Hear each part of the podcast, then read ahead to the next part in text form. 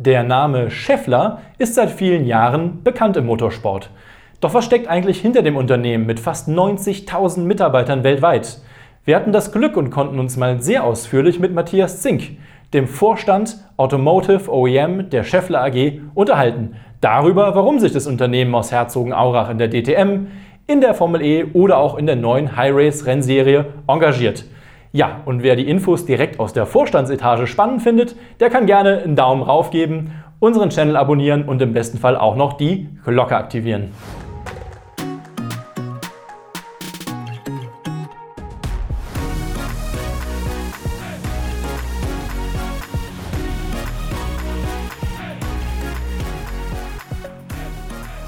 Dann darf ich heute einen ganz besonderen Gast hier bei uns im Studio begrüßen. Matthias Zink, den Vorstand Automotive OEM der Schaeffler AG. Vielen Dank, dass Sie sich die Zeit genommen haben. Gerne. Klasse, schön, dass Sie hier sind. Herr Zink, der Name Schaeffler ist im Motorsport seit vielen Jahren bekannt. Aber was steckt hinter dem Unternehmen allgemein? Können Sie das mal ein bisschen ausführen, bitte? Gut, das Unternehmen Schaeffler ist heute ein Automobil- und Industriezulieferer. Ähm, wir sind äh, gegründet worden im Jahr 1946 als Lagerhersteller und haben uns dann in diese beiden Branchen, Industrie und, und Automotive, entwickelt. Ähm, sind im Automotive-Bereich heute ein Zulieferer für Motorkomponentensysteme, für Getriebe und äh, für Chassis und äh, seit circa fünf Jahren auch sehr präsent äh, in der E-Mobilität. Sie sind im Vorstand der Schaeffler AG, ist ein weltweit agierendes Unternehmen. Können Sie kurz mal beschreiben, was ist Ihre Position innerhalb dieses Unternehmens? Ich bin in, in Scheffler oder bei Scheffler für, die, für das Ressort Automotive zuständig. Wir sind, ähm, oder wir waren 2019 ähm, ca. 14,4 Milliarden groß und davon verantworte ich ca. zwei Drittel in der Automotive-Division. Ähm, Ressort verantwortlich, das heißt von der Wiege bis zur Bahre, gesamt äh, verantwortlich für das Geschäft ähm, mit allen Automotive-Kunden weltweit. Sie müssen einmal ganz kurz sagen, wie viele Mitarbeiter hat Scheffler? Ich war damals überrascht, als ich es zum ersten Mal gehört habe. Wir waren 2019 ähm, 84.000 weltweit äh, und davon sind um die 50.000 äh, für Automotive-Produkte tätig, global. Also wir sind in, in Amerika, Brasilien, aber genauso in Indonesien, China, Japan äh, weltweit präsent, aber schon noch am stärksten vertreten hier in Europa. Herr Zink, das ist ein riesengroßes Unternehmen. Sie gehören zum Vorstand und ich habe mir sagen lassen, dass Vorstände sehr viel beschäftigte Menschen sind. Jetzt nehmen Sie uns doch bitte, wo wir die Gelegenheit haben, einmal ganz kurz mit in einen Tag als Vorstand. Wie sieht der aus? Gut, eigentlich gibt es gar keinen so einen typischen, Gott sei Dank gibt es ja nicht so einen typischen Vorstandstag. Das ist auch das, was mir bei, bei aller oder bei allem Arbeitsreichtum Spaß macht. Das ist ein sehr facettenreicher Job. Ähm, und ich habe aufgrund dieser Vollverantwortung eigentlich äh, auch, auch ein sehr breites äh, Handlungsfeld. Also ich habe ich hab genauso Kundentermine heute noch in Wolfsburg, aber auch in, in Peking ähm, oder in, in Detroit, äh, wie ich auch Lieferantentermine habe, wie ich aber auch viele hausinterne Sitzungen habe, oder? Ähm, und äh, von dem her, diesen typischen Tag gibt es nicht, außer die typischen Sitzungstage, die wir natürlich auch haben, wo wir, wo wir die Firma ähm, ähm weiterentwickeln, was natürlich gerade dieser Tage sehr wichtig ist. Sagen wir, wie, wie sieht die zukünftige Strategie aus, wie sieht die Planung aus, wie, wie sehen auch die, die aktuellen Ergebnisse aus. Ähm, aber wie gesagt, ein, ein typischer Tag ist eigentlich, dass, dass der Tag nicht planbar ist, weil es einfach eine sehr spannende Aufgabe ist. Das äh, klingt ein bisschen nach dem Motorsport, da ist auch wenig planbar, vieles ist überraschend. Wollen wir also über Motorsport sprechen? Wir sind ja ein Motorsportmagazin. Warum engagiert sich Scheffler im Motorsport ganz grundsätzlich? Also wir engagieren uns auf der einen Seite schon relativ lange im Motorsport, Schäffler. Ähm, wo, wo kommt das her? Sagen wir, ganz ursprünglich kam es eigentlich eher aus dem Bereich äh, Aftermarket, Ersatzteilgeschäft und Branding, muss man sagen. Und ich denke, äh, sagen wir, Scheffler hat sich ja konstituiert aus den Marken Look, Ina und FAG. Mhm.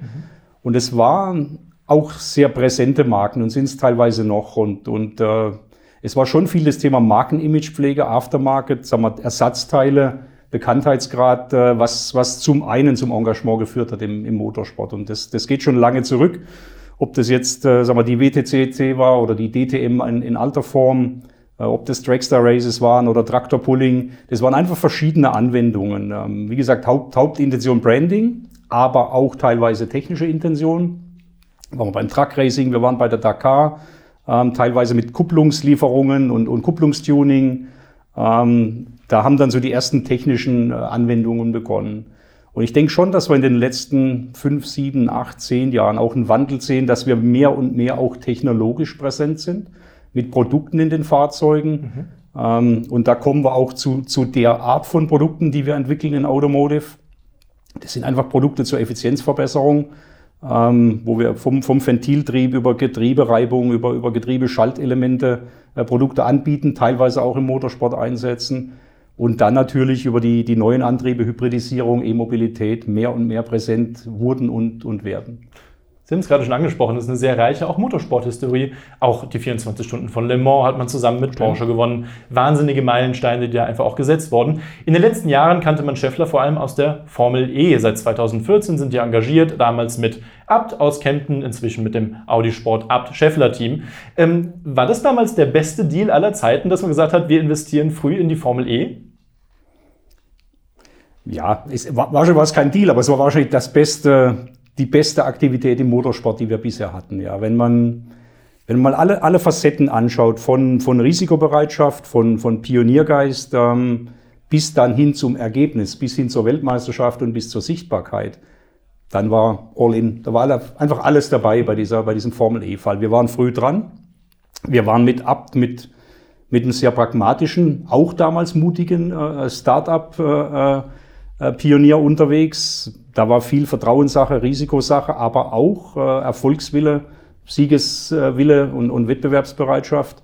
Und es war aber auch Technologie mit dabei. Also auch der, der, der Antrieb bis heute in, in, in dem Audi Abt Scheffler Fahrzeug ist von uns, Schrägstrich Compact Dynamics. Ähm, und damit war es in Summe mit Sicherheit das beste Paket, was wir je hatten. Und, und das geht dann natürlich wieder weiter bis hin zum, zum Thema Branding, Employer Branding, aber auch Weiterentwicklung dieser Elektroantriebe sogar für, oder dieser Technologie dieser Elektroantriebe für Serienanwendungen. Also von dem her, viel mehr geht eigentlich nicht, ja. Und damit wahrscheinlich auch der beste Deal in Toto, ja. Aber das müssen wir mal ganz kurz mitnehmen. Also 2014 war die Formel hier relativ, na klar, sie war ganz neu. Es gab auch Zweifel, sie war nicht ganz so groß wie die Formel 1 oder was auch immer. Und dann sagt man als Chefler, als großes Unternehmen, ja, da machen wir mit. Nehmen Sie uns da mal ganz kurz mit. Wie, wie ja. ist diese Entscheidungsfindung gefallen? Also da, da, muss ich, da muss ich tatsächlich auch ein Stück weit äh, unseren, unseren früheren CTO loben erwähnen oder lobend erwähnen, den Professor Gutzmer. Mhm. Der hat einfach den, den Mumm gehabt, da reinzugehen. Oder? Und es ist eben nicht selbstverständlich für einen großen Konzern, mal ganz schnell solch pragmatische Entscheidungen zu treffen. Aber auch genau das ist immer wieder dieses, dieses Beiboot Motorsport, was uns, was uns immer ein bisschen spiegelt oder, oder erzieht pragmatisch und, und, und schnell zu sein und zu bleiben, oder? Und das geht ganz klar zurück auf, auf, auf Professor Gutzmer, der, der mit einem guten Bauchgefühl, sagen wir, die, die gesehen hat, da kann was draus werden. Ähm, dann eben die Kooperation mit Abt, dann aber auch die Bereitschaft des Unternehmens bis zum Herrn Schäffler, das zu unterstützen, oder? Ähm, und, und dann kam das eine zum anderen, ja. Aber das war sicherlich ich würde es nicht untypisch nennen, das war aber wirklich genau diese Konstellation, Konzern, Motorsport, sagen wir, voneinander lernen, die dann dazu geführt hat, zu dieser Entscheidung. Ja. Was sind denn jetzt die größten, wichtigsten Bereiche, von denen Scheffler in der Formel E mit diesem Engagement profitieren kann? Also das, das ist tatsächlich die Technik. Ich weiß, Race to Road das ist oft zitiert, das ist aber tatsächlich so. Wir haben sagen wir, mit, mit äh, Compact Dynamics Scheffler ähm, dann einen Unternehmensteil, der der sehr innovativ ist. Also wir haben schon über, einfach über die Leistungsdichte und über die Effizienz, die man, die man braucht, um zu gewinnen in der Formel E, haben wir tatsächlich schon Ideen rausgezogen für Serienprodukte, weil auch dort gilt am Ende Bauraum, Leistungsdichte, wenig Material für hohe Leistungen, äh, gute Qualität. Ähm, das, das, das haben wir technisch rausgezogen. Wir haben generell rausgezogen schnelle Prozesse, schnelle Entscheidungen, weil das einfach nicht nur ein ein Sponsoring ist, sondern ein inhaltliches Unterstützen dieses, dieses Teams, dieser, dieser Aktivität. Da lernen wir permanent auch uns zu verbessern, die Prozesse zu verbessern. Ähm, und ja, natürlich, sag mal, wenn Sie die grüne Wand in Berlin äh, gesehen haben letztes Jahr, wir haben, wir haben Mitarbeiter-Events, da bewerben sich 3.000, 4.000 Mitarbeiter um 400 Karten. Also wir haben auch viel Faszination intern erzeugt, ähm, bis hin zu Formula Student etc. Also sagen wir, das ist, es ist tatsächlich technologisch das führende Element, aber wir haben auch alle anderen ähm, sagen wir, Nebeneffekte oder Zusatzeffekte mit, mit generieren können. Sie sagten gerade rausgezogen. Aus dem Formel E-Projekt haben Sie auch vier Motoren rausgezogen und haben die in ein Straßenauto gepackt. Das hat am Ende 1200 PS, Scheffler 4e Performance. Äh, ich glaube, es hat jeder inzwischen schon mal gesehen. Es hatte Millionen Klickzahlen, dieses verrückte Projekt. Erzählen Sie uns jetzt, wie kam das dazu, diesen Scheffler 4e Performance aufzubauen? Ja, auch, auch da war eigentlich genau der Treiber zu sagen, was kann man denn noch daraus machen aus diesen Produkten? Wie kann man, wie kann man diese ganzen Emotionen, sagen wir, aber auch die, die Innovationen, sagen wir, die, die Effizienz aus dem Rennauto in ein normales Auto oder in eine normale Silhouette bauen. Ähm, das ist auch für uns eines der ersten Male, wo wir wirklich solche Systeme auf Fahrzeugebene gebaut haben, mit ab zusammen und so ein Fahrzeug in Betrieb genommen haben. Und, und äh, das eine ist natürlich diese Leistung, sagen wir, keine Frage, das, das ist einzigartig aber auch die Funktionalität in dem Fahrzeug. Sagen wir, Sie können Torque-Vectoring betreiben. Wir haben dann gesagt, Donut war gestern, Sie, Sie drehen das Auto um die eigene Achse. Sie haben einfach neue Funktionalitäten. Es, es kommen beim Bauen dieser oder beim Verbauen dieser Komponenten ins Fahrzeug neue Ideen. Und das ist auch wieder genau das, was, was uns wiederum hilft für Seriengeschäft. Ähm, wir haben auch eine kleine Motorsporttruppe mit, mit faszinierten eigenen Ingenieuren, die diese Themen dann, dann aufnehmen und solche Ideen treiben wir weiter. Wir haben das Auto auch noch nicht zum letzten Mal gesehen. Das wird ein, ein Ideenträger bleiben, mhm. äh, wo wir auch nochmal andere Funktionalitäten einbauen werden. Und wir lernen dann neben dem, ähm, neben den Antrieben, wir lernen über Leistungselektronik, wir lernen über Batterie, über Fahrzeugintegration etc. Also für uns ein, ein, ein Übungsfeld, kein Spielfeld, aber ein Übungsfeld für, für weitere Ideen. Sie können sich vorstellen, welche Frage ich Ihnen stellen muss. Sind Sie das Auto denn selber mal gefahren? Leider noch nicht. Warum denn nicht? Aber ich, ich stehe in der Warteschlange. Nein, es hat leider bisher noch nicht geklappt. Wir haben es zwar schon ein paar Mal, ein paar Mal betrieben, auch, auch zu eigenen Zwecken. Aber ich stehe auf der Liste und nicht, nicht weit hinten. Ich, das kann ich mir vorstellen. Das führt mich natürlich zur Frage, sind Sie generell, sind Sie Motorsport begeistert, interessiert? Ist das für Sie mehr ein Business Case aus Ihrer Position heraus? Na, ich, ich bin schon persönlich sehr interessiert. Das, das ist so. Also Sie werden mich, oder Sie sowieso treffen mich hin und wieder an der Strecke, aber man, man sieht mich schon bei den Rennen und, und auch sonntags und manchmal auch samstags läuft bei mir der Fernseher, wenn, wenn Saison ist. Das ist so. Das ist halt bei mir seit Kindheit so. Ich habe das schon öfter gesagt, sagen wir bei mir in meinem Heimatort im Schwarzwald gab es ein, ein ganz berühmtes oder berüchtigtes Bergrennen. Und da war ich zum ersten Mal als, als acht- oder neunjähriger. Und seither habe ich das, das Motorsport oder den Virus Motorsport in mir, oder? Und ich habe, es hat mich einfach fasziniert, sagen wir, vom, vom Geräusch, über die Geschwindigkeit, aber auch in, im Fahrerlager, der, der Teamgeist, die Schrauberei etc. Für mich ist da einfach alles dabei. Sowieso im Auto an sich sind, ist alles dabei, von, von Emotionen bis Technik und, und umso intensiver im Motorsport. Und ja, ich bin da, ich bin da selber ähm, infiziert. Ähm, sag mal, ein, ein, Business Case darzustellen ist immer schwierig für Motorsport. Es braucht da wirklich auch passionierte Leute, die das, die das mit vertreten und betreiben. Dann wird schon auch ein Business Case draus. Aber ohne Leute, die das mit Leidenschaft betreiben und auch Zeit nicht opfern, aber investieren dafür wird es nicht funktionieren. Wir hören das gerne, wir können uns nichts Schöneres da vorstellen. Wir müssen mal ganz kurz zu diesem Scheffler vor E-Performance kommen. Ist es wichtig, solche Objekte oder Projek Projekte auch voranzutreiben, um den Menschen zu zeigen, Elektromobilität, das ist nicht nur Vernunft, das kann ja auch Spaß machen. Ja. Auch ja. wenn wir vielleicht nicht im öffentlichen Verkehr diese Donuts drehen werden. Nein, absolut. Es, es, geht genau darum, auch wirklich Spaß sagen wir, an der Elektromobilität zu, zu vermitteln. Es gibt noch Skeptiker, das ist mir klar. Ich, ich bin auch in manchen Facetten skeptisch. Ähm, aber, aber genau da gehören solche, sagen wir, so, solche Fahrzeuge dazu, da gehört diese Begeisterung zu. Da gehören genau diese Funktionalitätserweiterungen dazu, die man eben an solchen Fahrzeugen zeigen kann. Ob das jetzt der Rückfahrtsfahrrekord ist, sei dahingestellt, aber, aber einfach Torque-Vectoring, Beschleunigung, einfach zu zeigen, es, es ist kein Verzicht in Mobilität, es ist sogar, es ist sogar Emotion und Leidenschaft mit dabei. Ja. In diesem Auto steckt sogar noch mehr Technik drin. Wir haben das Stay-by-Wire-System. Das haben wir schon, ja, wir durften es an der Rennstrecke uns tatsächlich anschauen in Hockenheim bei einem Testtag. Sehr spannend, wir fanden es gut. Ähm, diese Technologie, ist das, ähm, ist das was für den Profimotorsport? Diese, wir müssen es ganz kurz, wir werden es ein bisschen erklären, was das ist. Ist das auch was, was im Profimotorsport eine Zukunft haben kann? Also ich glaube tatsächlich, dass das eine technische Zukunft haben kann im Profimotorsport. Ähm, was steckt hinter Steer by Wire? Wir, wir, haben in Hockenheim bei diesem Testtag haben wir ähm, Fahrzeuge laufen lassen ohne, ähm, ohne mechanische Verbindung in der Lenksäule. Ähm, warum machen wir das? Sag mal, wir sehen längerfristig, und jetzt komme ich wieder zum Konzernchefler, zu meinem Serienauftrag, wir sehen längerfristig natürlich das Thema autonomes Fahren ähm, Eingriff in die Lenkung über, über, über Computer, Roboter etc. und nicht mehr Fahrer- oder Lenkradgesteuerte Systeme. Ähm, und eine Grundvoraussetzung dafür ist, ist äh, Steer-by-Wire. Und eine Grundvoraussetzung für Steer-by-Wire wiederum ist, ist äh, Fail-Safe, Redundanz, mhm. sichere Systeme. Ähm, und, und wo kann ich besser sowas entwickeln als zum Beispiel auf der Rennstrecke? Wo kann ich Robustheit nachweisen, ähm, besser als auf der Rennstrecke? Und wo kann ich schneller Funktionalität entwickeln? wenn nicht auf der Rennstrecke. Und das sind genau die Dinge, wo wir sagen, okay, da können wir am schnellsten lernen, da können wir am schnellsten Feedback von der Straße und, und andere Dinge, Fahrersensibilitäten umsetzen in eine Parametrierung für, für, äh, für die Software. Ähm, und gleichzeitig können wir aber Robustheitserfahrungen etc. machen. Und, jetzt kommen wir zum Thema, werden wir sehen in, in, im Rennsport, ähm, am Ende geht es natürlich auch dort um Funktionsvorteile. Und, und äh, ich hatte ich hatte das Privileg, da in, in Hockenheim mit verschiedenen Fahrern zu sprechen. Es gibt die ersten Stimmen, die sagen, schau, hier beim Einlenkpunkt, dort in der Spitzkehre, hier auf dem Körb, kann ich mir die und die Vorteile versprechen oder, oder vorstellen von dem System. Und auch wenn es nicht direkt was mit zu tun hat, wenn Sie das DAS-System sehen in der Formel 1, wie mhm. schnell, wie schnell das zu sag mal, Aufmerksamkeit geführt hat, ein, ein, ein Parameter in der Lenkung, äh, deren Funktionsvorteil mhm, das bringen kann oder genau. könnte, genau, dann glaube ich fest dran, dass wir auch auf der, Lenk äh, auf, der, auf der Rennstrecke hier Vorteile entwickeln können und bieten können. Ja.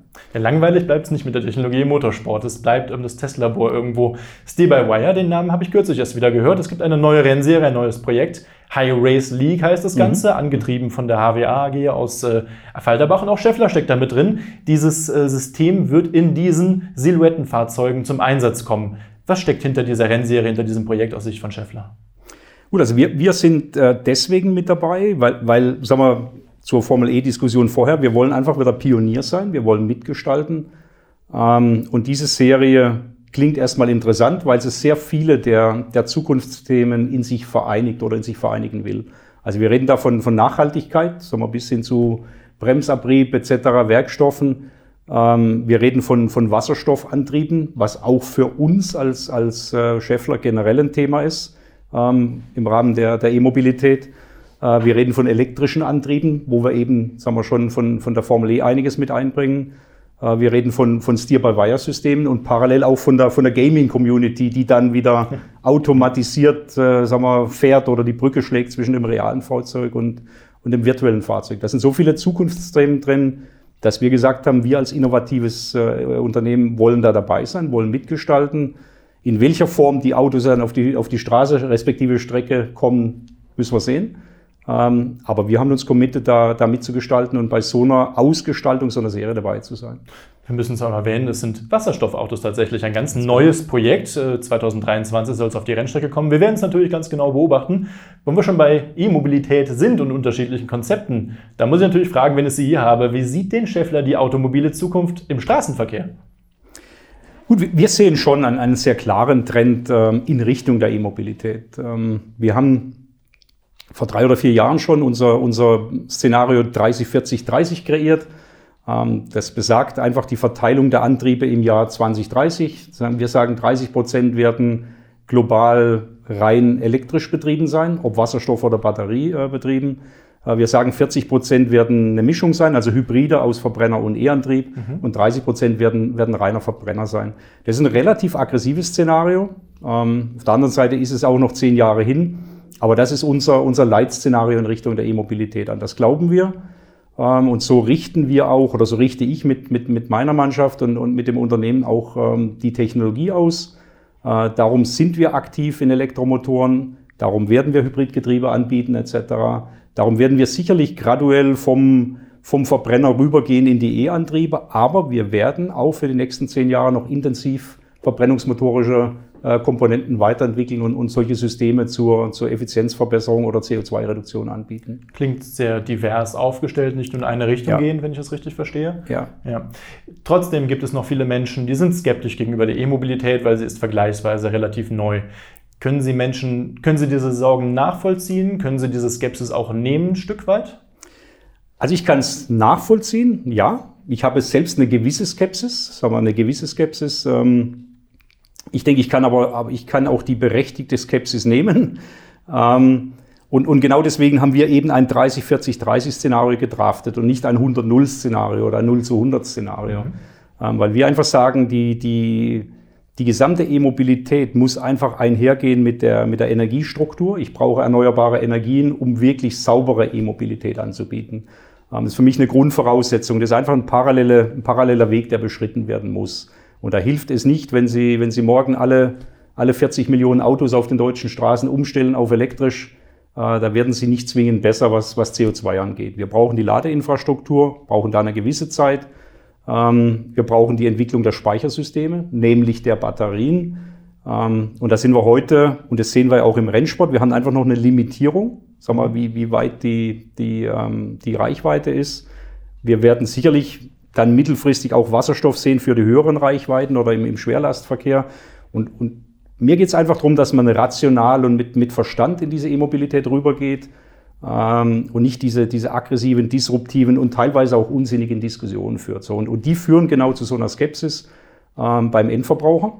Und, und da haben wir als Industrie eine Verpflichtung, da hat die, die Politik eine Verpflichtung, die Verbände eine Verpflichtung, wir auch als Motorsport-Community im, im richtigen Maße über die über die E-Mobilität zu sprechen und die zu realisieren, die lässt sich nicht aufhalten ein ganz simples Beispiel, wenn es morgen die richtigen Speicher gäbe und nicht die schweren Batterien, dann ist es ja nur logisch, dass die Fahrzeuge elektromotorisch betrieben sind und nicht eine gekröpfte Kurbelwelle haben und, und, und. Aber dann, dann reden wir vom E-Antrieb mit, mit einer Getriebestufe etc.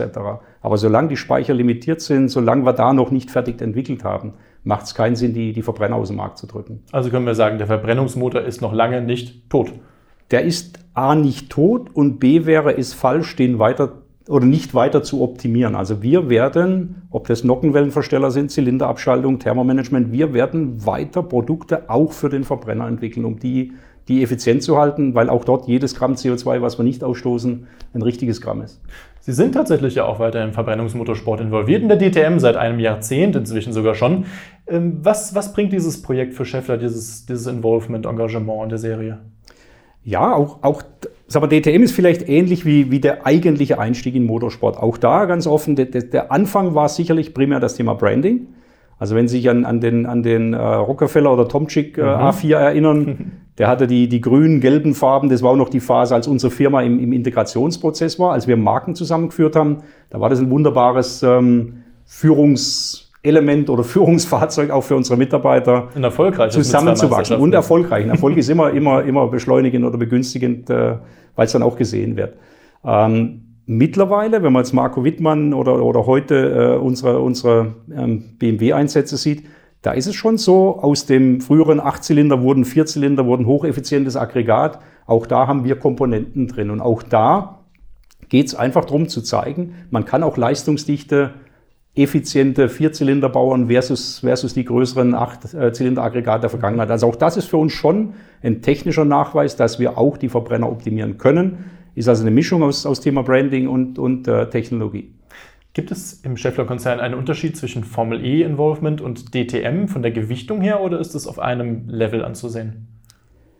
Es ist grundsätzlich auf einem Level. Wenn man es mal absieht von dem, wo sich die DTM gerade hin, hinbewegt, grundsätzlich auch von meiner eigenen sagen wir, Einschätzung, aber auch von, von meinen Kollegen oder Mitarbeitern, wir fahren es relativ ähnlich. Natürlich ist, ist Formel E etwas mehr en vogue und etwas mehr globale Serie und, und vielleicht etwas präsenter. Ähm, wenn ich aber mal die ganze, wieder die ganze Bilanz aufmache von, von Markenauftritt über Kundentreffen an der Rennstrecke, über Faszination unserer Mitarbeiter, und ich hatte es gesagt, 30, 40, 30, diese Fächerstrategie, da, dann ist es eigentlich gleichwertig. Das ist so. Sie hatten es eben schon angesprochen, 2011, 2013 Meisterschaft DTM mit Mike Rockenfeller, mit Martin Tomczyk, damals mit Audi. 2019 erfolgte, ja, das hat schon für Furore gesorgt, muss man sagen, der Wechsel von Scheffler in der DTM von Audi zu BMW und damit auch zu Marco Wittmann, der ja auch schon zweimal die Meisterschaft gewonnen hat. Was steckt dahinter? Jetzt können Sie es erzählen. ja, da steckt da steckt vielleicht, zum einen steckt mal ein gerüttelt Maß an Selbstbewusstsein dahinter, dass wir sagen, wir, wir, wir, wir arbeiten jetzt auch an der Strecke, nicht nur mit, mit einer Marke. Ähm, ich persönlich habe Kunden von, von USA bis China, sagte ich eingangs. Also wir, wir, wir arbeiten mit verschiedenen Kunden und damit auch verschiedenen äh, äh Technologiepartnern zusammen. Ähm, Und ich denke, da war es einfach auch mal Zeit zu sagen, wir, wir stellen uns wieder breiter auf. In der Vergangenheit war es ja auch schon so, ob jetzt Truck oder, oder, oder Dakar, waren auch verschiedene Hersteller. Ähm, und das war, sagen wir, der Grund, warum wir, warum wir da mal die Marken verbreitert haben, gar nicht gewechselt haben, verbreitert haben. Wir stehen ja nach wie vor mit Audi sehr eng äh, zusammen in der, in der Formel E. Und wir haben dann auch den, den, den günstigen Umstand, dass wir mit Marco Wittmann einen Lokalen haben, einen, mhm. einen Franken, einen Fürther, ähm, der natürlich auch für uns, wo unsere Headquarter ist, in, in Herzogenaurach, äh, sagen wir, optimal passt und auch ein optimaler Vertreter der Marke ist und auch ein sehr starker Fahrer. Also von dem her vieles richtig gemacht.